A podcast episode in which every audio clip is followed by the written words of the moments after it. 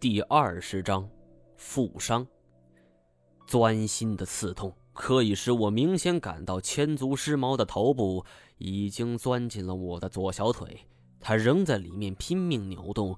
剧痛之下，我却不能有大幅动作，万一牵引了其他荆棘藤蔓，到时候涌出成千上万的千足尸毛，我们将死无葬身之地。身后金锁见我一动不动，是连声催促：“哎，毛毛毛毛爷，您老人家倒是动一动啊！”我咬着牙忍着剧痛道：“我中招了。”啊！太贤距离我尚有一段距离，但是他听到了我的话，扭头看了一眼，瞬间也是骇然失色。他迅速拔出短剑，我知道。以他的本领，原本是可以直接扬手掷出飞刀的，对我毫发无伤，同时还可以斩断千足尸毛。但是我见他眼神急切，却左右移动视线，我瞬间明白了，他的视线被遍布的荆棘藤蔓给挡住了。金锁费了足足五六分钟，才站在我身后，低头一看，毛爷，你你怎么样？操！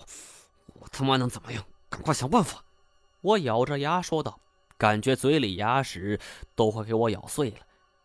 金锁则是扒着一条荆棘，手电光打过来。我借着光线一瞧，嘿，好家伙，我这汗毛都竖起来了。这条千足尸毛已经没进了我小腿三分之一的身长，恐怕这一次真的是要交代了。金锁也很焦急，面瘫侠，你快想办法！这个时候，太前也移动过来，距离我们三五米远。他穿越过来后，却发现既无法弯腰，也无法蹲下，因为我们齐腰高的地方横亘着七八条尖锐的荆棘藤蔓，这无疑最大程度地干扰了我们动作。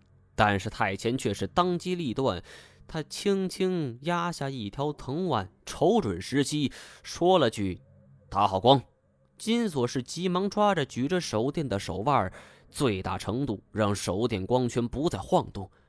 手电光圈刚刚静止不动，我便感到一阵凉风是掠过我的小腿。低头看去，那银色短剑是不偏不倚，便刺入了千足尸毛的身体，但是并没有将它给扭断，而是千足尸毛被钉在地上。尽管他还在努力扭动身躯，却是无法再前进一步。太前拉住我的手，小心。金锁从后方则是拖住程天侯。我承受着巨大疼痛，慢慢的晃动着左腿。这一过程等于是将千足尸毛从我伤口中给拔了出来。他身上沾着我的血迹，甚至还有一些碎肉。我小腿上已经被钻出一个小拇指粗细的伤口，是血如泉涌，还行吗？我是冷汗直冒，对着金锁说：“金锁，从我后面的背包里拿出药来。”金锁按照我的吩咐，拿出药品，敷药包扎伤口。做完这一切后，我的浑身都被汗水给湿透了。毛爷，你还能坚持吗？我不敢打包票，千足尸毛虽说以前见过，但是从来没有遇到过这种情况。就算是在察合台汗国袭击金锁那一条，那也没有这种情况啊。而刚刚钻进我小腿那只，不管是体型还是模样，都要比咬伤金锁那条是厉害的多呀。被太前钉在地上的千足尸毛还在拼命挣扎。他的身上覆盖着一层厚厚的漆黑铠甲，每一节背部都有一个白色圆点。因为身体关节太多，看上去就像是连成一条线。随着身体扭动，这条背部的白线也跟着变化粗细，看上去着实让人心里发毛。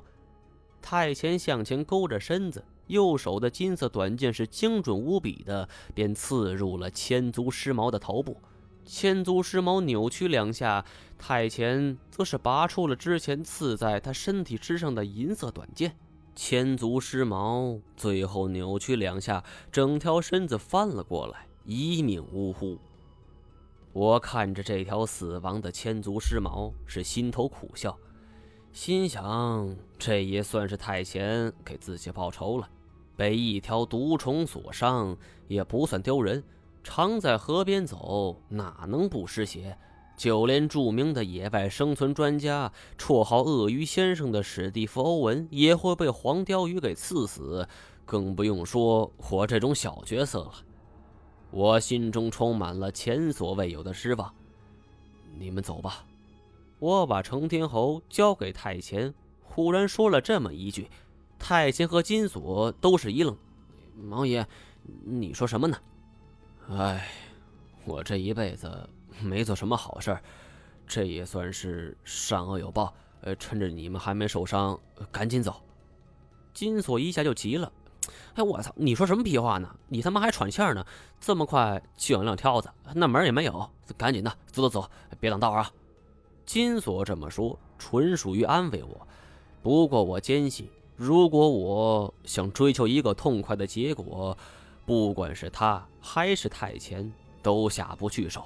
白夜与我们交情不算深厚，我们都尚且不忍心，那更何况我呢？这个时候，行洛也过来了。他弯下身看了我一眼，就喊我继续往前走。我顿时是有了一丝希望。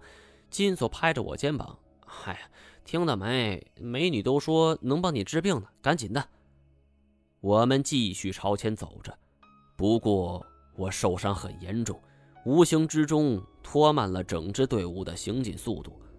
当金锁搀着我跨过最后一条荆棘藤蔓的时候，我瞬间就扑倒在地，绷带已经全部被血给染红了。行罗却不打招呼，直接从太监腰间就拔出了金色短剑。然后点燃了一团酒精药棉，烧着刀刃，这才开口让他们两个按住我。嗨，得令！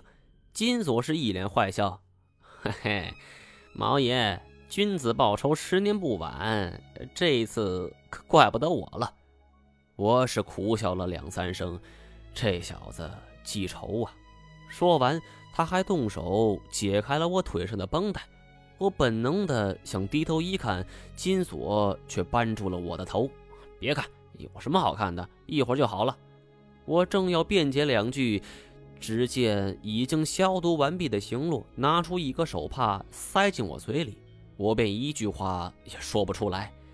我发现这小丫头不管干什么都不习惯于跟别人打招呼，这手帕上还带着一股馨香，是令人心醉。突然间，我感到左小腿上传来一股剧痛，就像是在用刀子割我的肉。我一下子就要坐起来，但是太前力量却是大的出奇，就像一座大山似的，死死压住我，令我动弹不得。我嘴巴被堵住，只能从喉咙里是发出呜呜呜的惨叫。我能够清晰地感觉到，有两行清泪从眼角涌了出来。金锁安慰我：“哎，好了，快完了，毛爷，男儿有泪不能轻弹呢。”我心说：“去你妈的！感情不是你在查和泰安国的时候，剧痛之下，我是一阵的抽搐，彻骨的钻心疼痛感，让我逐渐感觉到小腿上的冰凉凉意。很快，我就昏了过去。现在想来。”由衷的佩服光二爷与刘伯承元帅，两人一个刮骨疗毒，一个不施麻药进行眼部手术，这种剧烈疼痛，那绝对不是凡夫俗子能够承受的。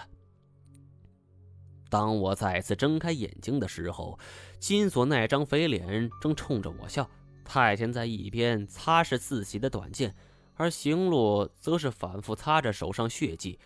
程天侯则靠着一边墙壁睡得沉沉的。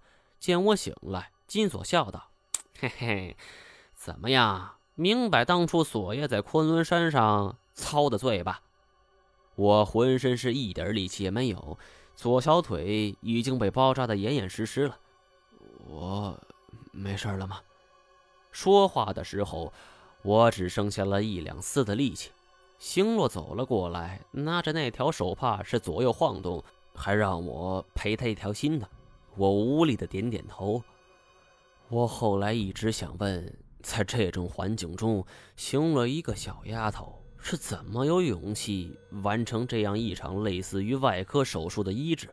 不过后来痊愈之后，看到自己左腿上那条恐怖的伤疤，我也没有问这个问题的心情。走了这么久，阵亡四人，重伤两人，能动弹的也就只剩太贤、金锁和行洛了。我不知这条路还有多远，但我却是第一次遇到这种危险的情况。没走多远就伤亡过半，我似乎明白太前为什么这么紧张了。坦白说，如果不是行洛在这儿，恐怕这死亡名单上……还会有我的名字吧？我问行洛还有多远呢？行洛说：“根据我们所走的路来判断，走出这个迷宫的话，最多还需两个小时。”听完这话，我是不由惊叹：这座地下迷宫面积远远超出我的想象。我们走了这么久，我竟然距离出口还有两个小时的路程。行洛依旧在那儿勾画着什么。我走路不便，但伸长脖子还是能够看到。只见我们所走过的路线是蜿蜒曲折而上，还有四条分出的小路。行洛见我注意这张简单地图，就问我在想什么。我这几天脑子是一直昏昏沉沉的，想说什么就说什么。龙，其实有点夸张了。没有头部特征，说是蜥蜴那也没错。不料行洛却说：“我说的正是对的，但是我们必须得从龙头出去。”我是骇然一惊啊！但是金锁听到却是兴奋地说：“我操，难不成我们是从这龙的菊花钻进来的？呃，要从龙的嘴巴里出去？我去，你口味太重了。”我转而问行洛：“这种阵势在他们那一行里有没有特定的说法？”行洛说：“他想到有一个人，或许跟这儿的迷宫有关。这个人说起来是一个迷宫高手，而且是精通奇门遁甲。最重要的是，这个人就是土生土长的金国人。这件事说起来……”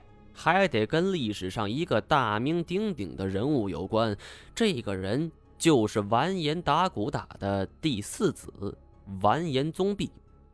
金锁皱起眉头，这完颜阿骨打我知道，哎，这个完颜宗弼是谁呀？我沉吟道：“呃，难道是金兀术？”星洛笑着点点头：“我操，呃，这是金兀术的墓。”行洛却说不是的，而他说这座迷宫布置之人跟那个金兀术有很大关系。我让金锁不要打断，让他接着往下讲。如果抛开民族情结的话，客观来说，这完颜宗弼绝对是金国历史上数一数二的名将。作为金国的开国功臣，他灭辽晋宋，与名将岳飞多次开展激战。这才有了后世精彩绝伦的小说、评书等等等等。而关于这座迷宫的由来，恰好跟从完颜宗弼其中一次伐宋经历有着千丝万缕的关系。